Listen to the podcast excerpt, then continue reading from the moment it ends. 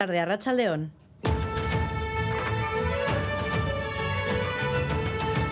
Crónica de Euskadi con Irache Martínez. Ya el año pasado, a través de un gran consenso en el Parlamento Vasco, aprobó la ley de igualdad, que ya tenía algunos de los aspectos que ayer el presidente del Estado español puso encima de la mesa. Desde nuestra ley ya lo cumplimos. Creo que todo lo que sea avanzar en igualdad, en políticas de igualdad, está bien.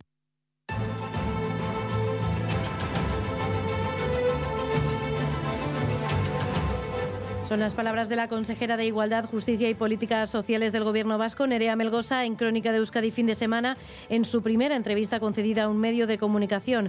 Además de la ley de paridad que tiene previsto comenzar a tramitar el Gobierno de Sánchez, Melgosa también hablaba de otra ley que continúa generando polémica, la del solo sí es sí. La consejera espera que se llegue a un consenso, un consenso que por el momento no ha llegado al seno del Gobierno español, porque ambos socios siguen distanciados y parece que todos los escenarios están abiertos de cara a la votación del martes en el Congreso. Madrid y Saro Baza, Rachaldeón.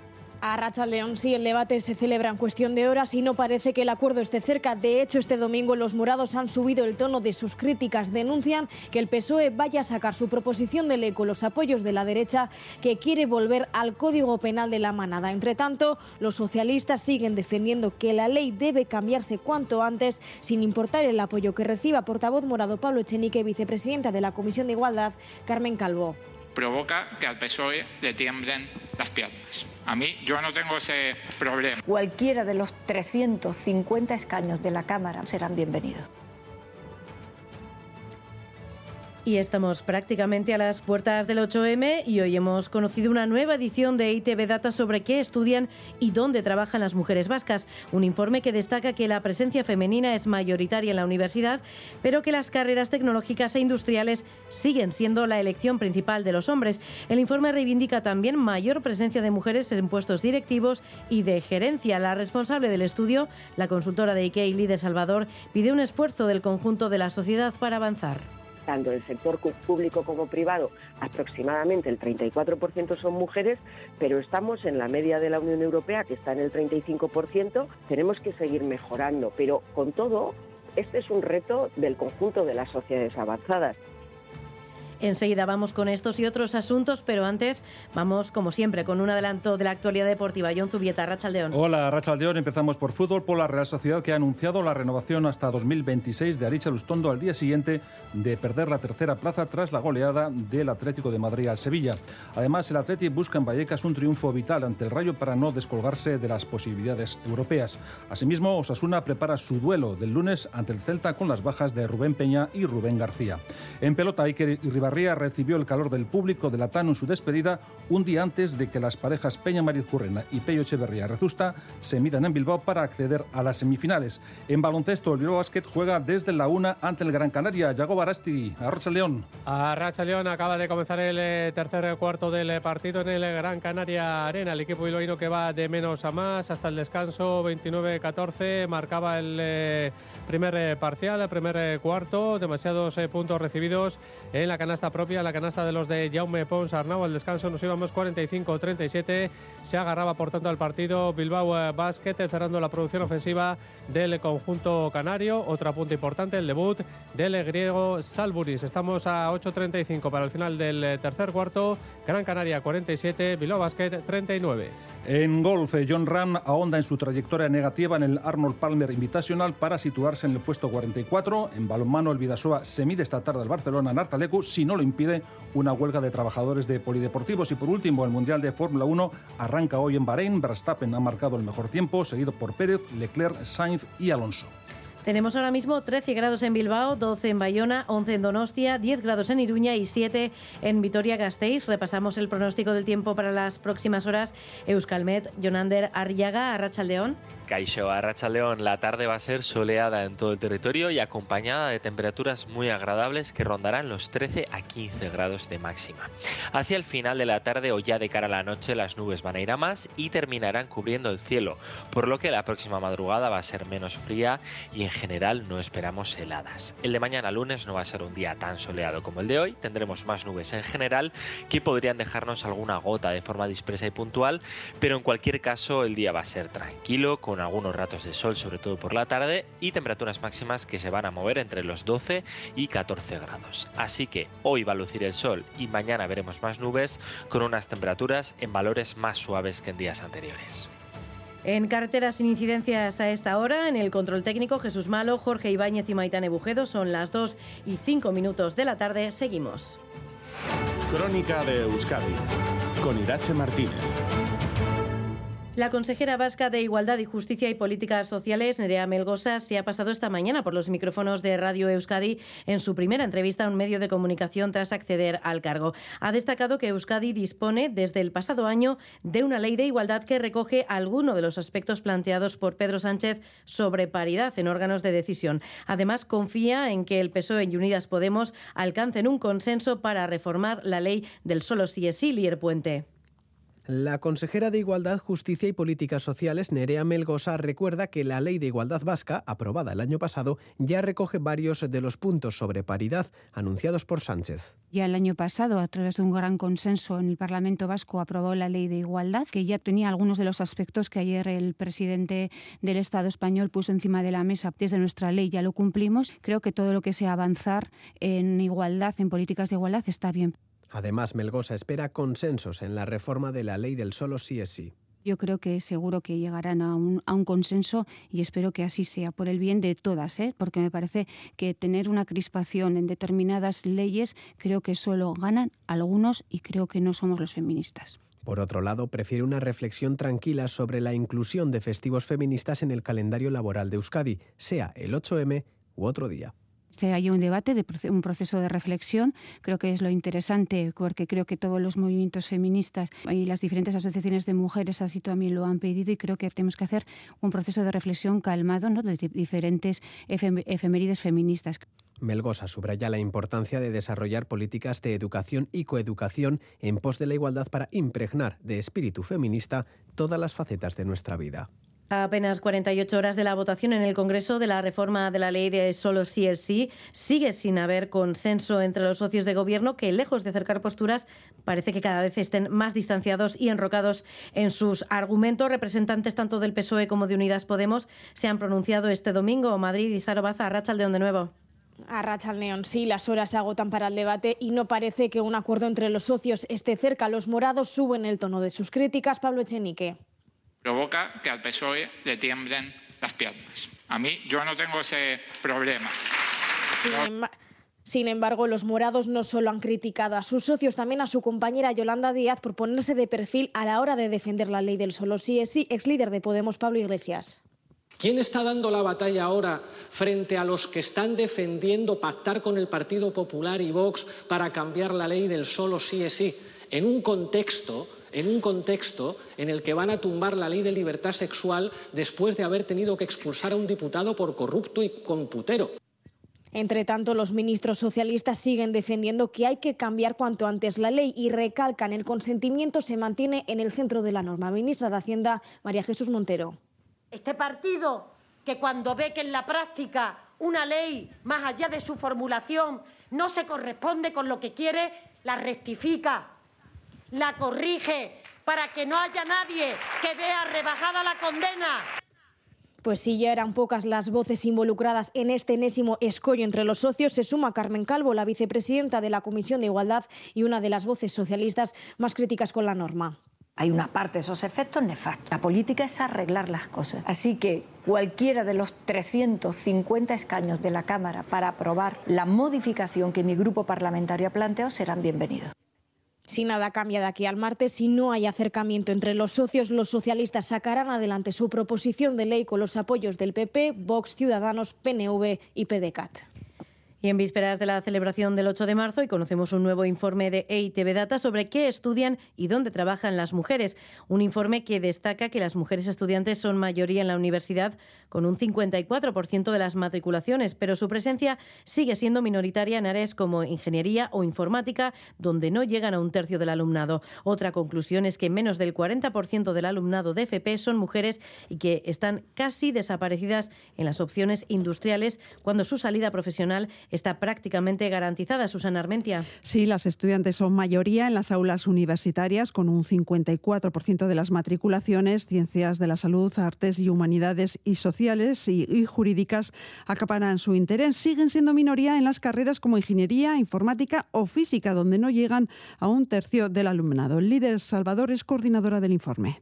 Todavía las chicas seguimos o siguen eligiendo unos formatos de titulación que siguen siendo relativamente tradicionales. En formación profesional, menos del 60% del alumnado es mujer y la gran mayoría de ellas optan por estudiar algo relacionado con la imagen personal, la rama textil o servicios socioculturales. Son excepciones, menos de un 10%, las que quieren ser fresadoras, mecánicas o albañiles, cuando la salida laboral de estas opciones, conocidas como industriales, está prácticamente asegurada. El informe evidencia que la elección de estudios universitarios reafirma la tradicional segregación en el mercado laboral, donde la mayoría de las trabajadoras lo hacen en sectores feminizados, Susana. Sí, el 53% de las mujeres que trabajan lo hacen en los ámbitos educativo, sanitario, de cuidados, también en comercios minoristas, en hostelería o en el servicio doméstico. Incrementar la presencia de ellas en sectores tecnológicos e industriales debe ser uno de los objetivos para los próximos años. Líder Salvador nos queda el reto del cambio y es que mujeres elijan también formaciones, ocupaciones y presencia en actividades en las que tradicionalmente hay menos presencia femenina, pero son muy interesantes y es el ámbito más tecnológico, más científico y, por tanto, muy conectado con industria.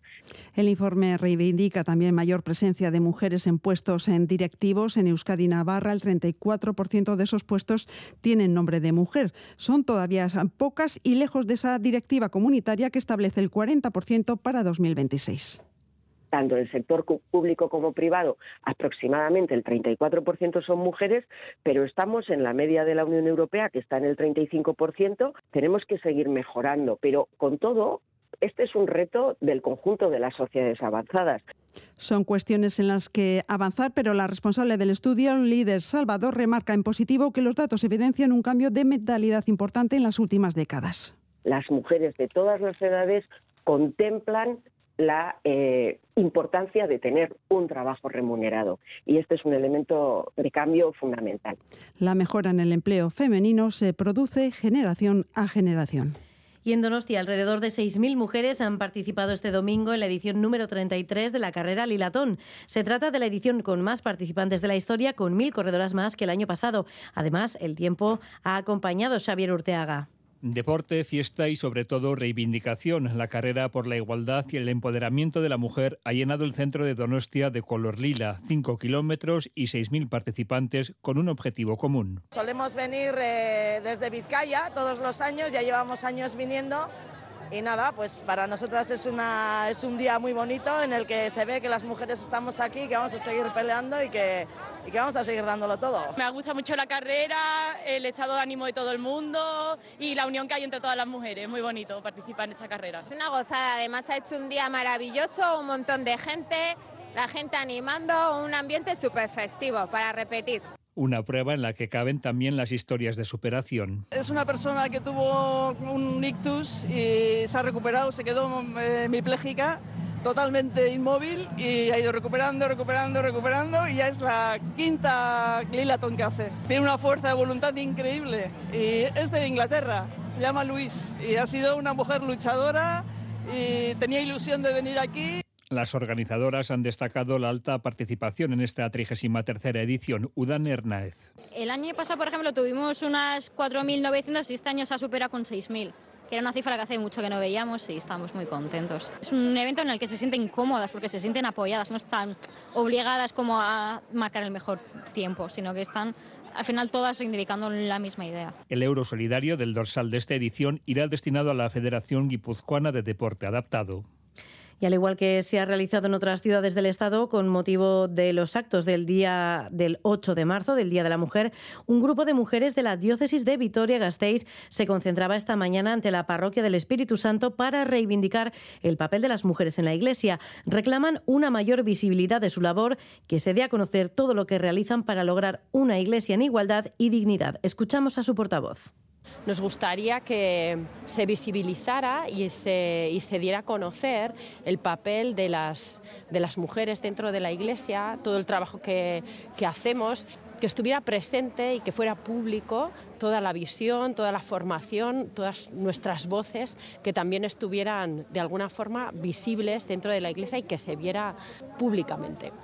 Y en Navarra este es el primer fin de semana de las Javieradas. Miles de personas han secundado la tradición y han peregrinado hasta el castillo de Javier Xavi Segovia. Segundo día de la Javierada de este año tras la celebrada ayer donde miles de personas han caminado desde Sagüesa hasta el castillo de Javier, peregrinos en su mayoría jóvenes que no han faltado a esta tradición. A las 8 de la mañana. Muchos de ellos participaban en el Vía Crucis antes de llegar hasta la iglesia del patrón de Navarra. A las 10 de la mañana. Las campanadas anunciaban el inicio de la misa presidida por el arzobispo de Pamplona y obispo de Tuela, Francisco Pérez. En su humilía reivindicado la fe en Dios ante las ideologías nocivas. Ponía en valor la figura del cristiano y no caer en la cobardía, aseguraba, en tiempos donde profesar la fe puede ser ridiculizado. En el momento actual, manifestar que somos cristianos nos resulta costoso y se nos puede incluso ridiculizar. No podemos caer en la tentación de la cobardía y menos pensar que el creyente es un parásito de la misma sociedad. A veces se nos quiere convencer de que esto es así y no es cierto. Bien lo decía el Papa Benedicto XVI. El próximo sábado 11 de marzo se celebrará la segunda Javierada en este año con una misa también ante el Castillo de Javier a partir de las 5 de la tarde.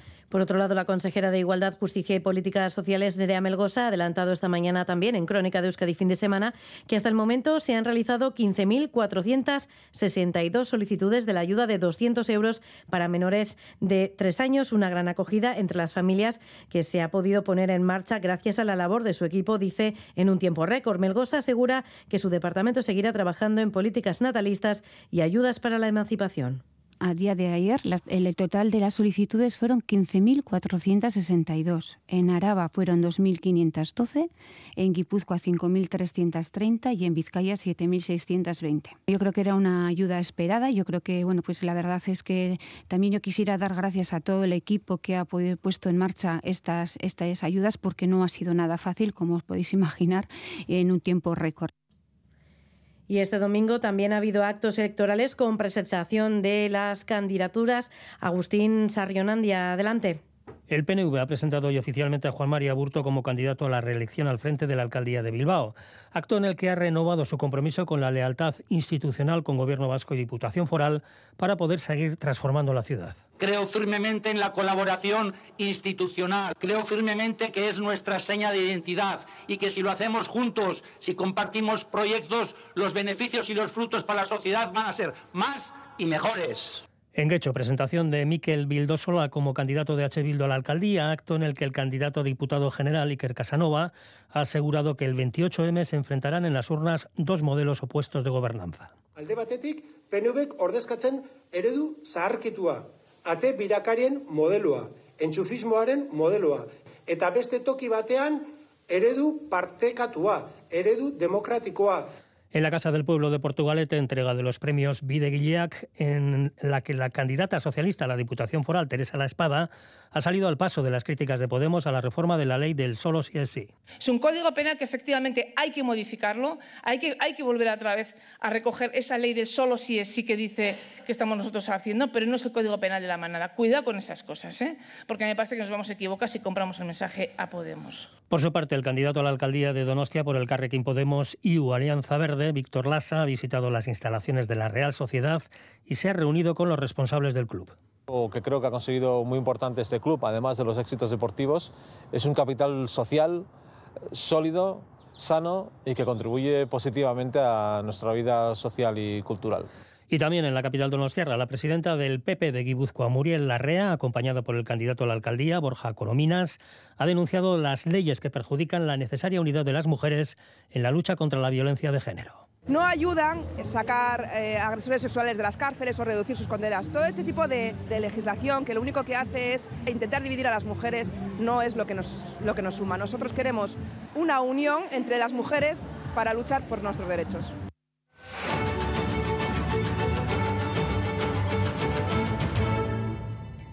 Y hoy se cumplen 10 años de la muerte de quien fuera presidente de Venezuela, Hugo Chávez. Repasamos su trayectoria política en este reportaje de Óscar Pérez.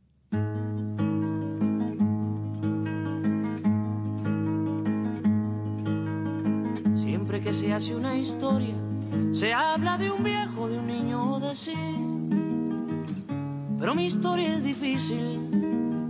No voy a hablarles de un hombre común. Haré la historia de un ser de otro mundo. De la primera vez que el mundo escuchó el nombre de Hugo Chávez fue el 4 de febrero de 1992. Junto a otros militares intentó asaltar el gobierno de Carlos Andrés Pérez. No salió bien y tuvo que rendirse. Compañeros, lamentablemente por ahora los objetivos que nos planteamos no fueron logrados en la ciudad capital. Es decir, nosotros acá en Caracas no logramos controlar el poder. Ustedes lo hicieron muy bien por allá. Sus palabras dieron la vuelta al mundo. Se convirtió en la esperanza de los pobres. Pasó dos años en prisión y al salir comenzó a recorrer Venezuela explicando su proyecto. En 1999 llegó a la presidencia por las urnas, reformó la Constitución y se alineó con Fidel Castro, Evo Morales y Rafael Correa.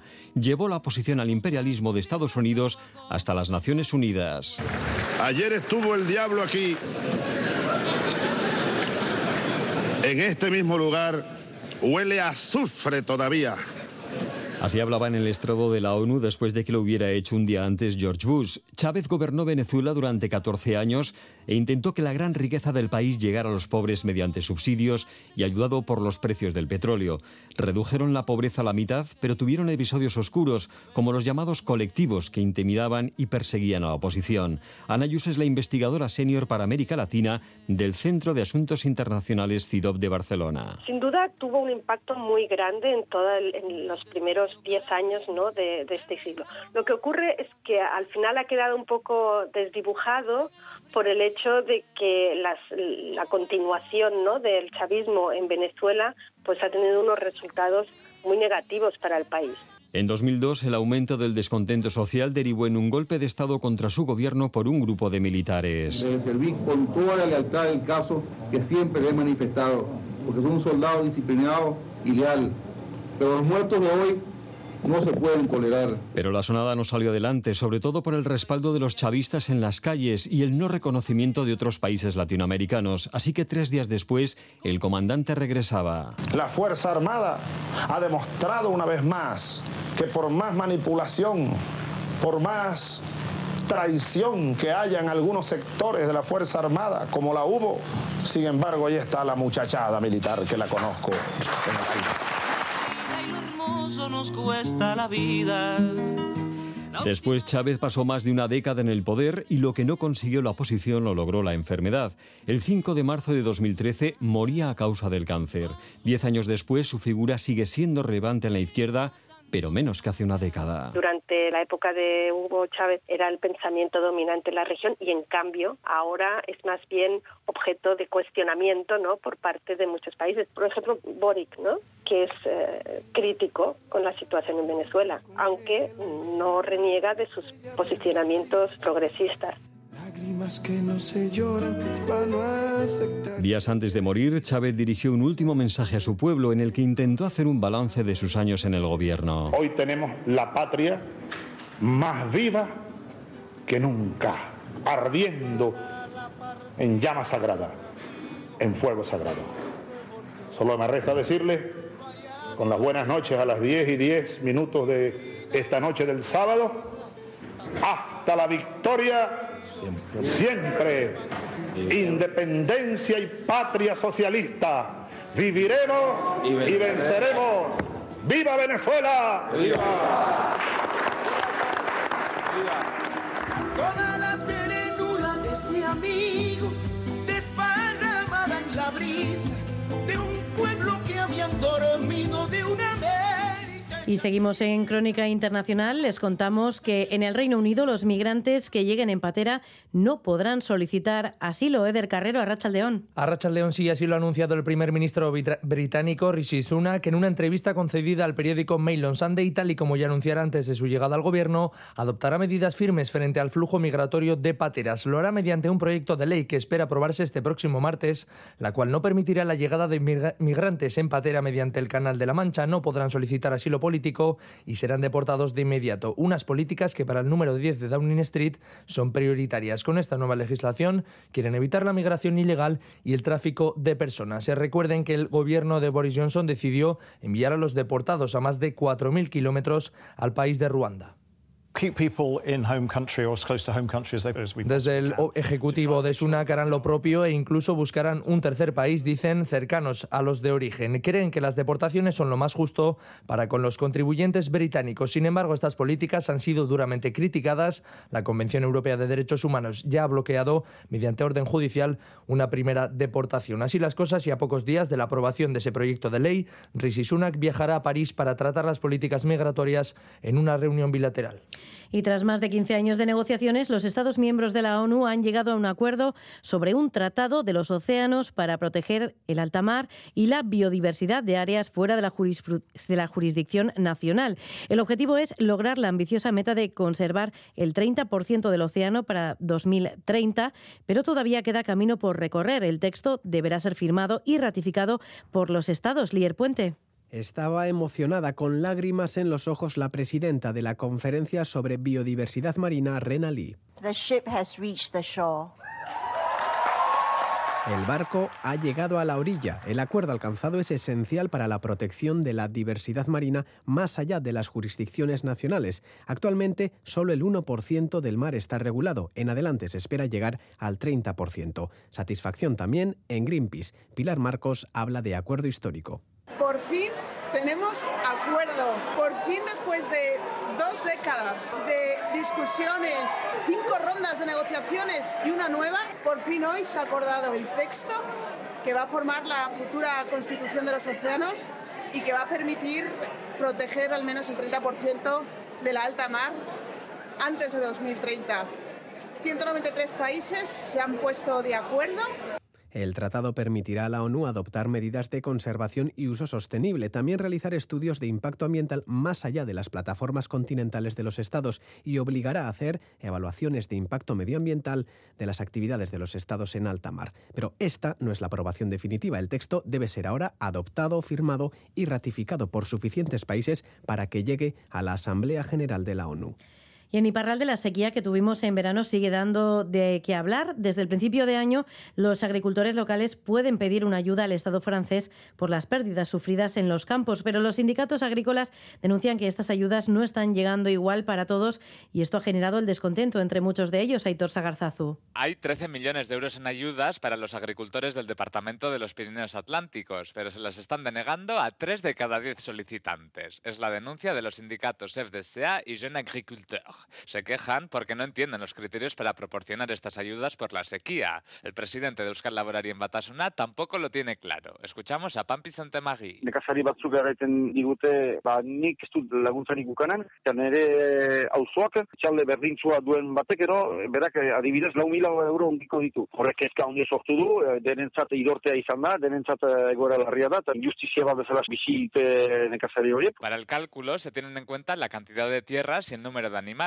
pero denuncian la opacidad del proceso y piden aclaraciones a la Dirección Territorial del Departamento. Sobre todo porque este año está siendo complicado conseguir pasto. Barruan eh, ardien eh, begien eta bazkatzeko ez da gehiago belarrik, eta kanpoan ez da ere. Eta martxoa oso luzea, oso gogorra izanen da. Mientras tanto, en el Estado francés ya miran al verano que viene. El ministro de Transición Ecológica ha advertido a los prefectos. Les pide tomar medidas para empezar a ahorrar agua. Habrá que ver si aquí también toman decisiones por el estilo.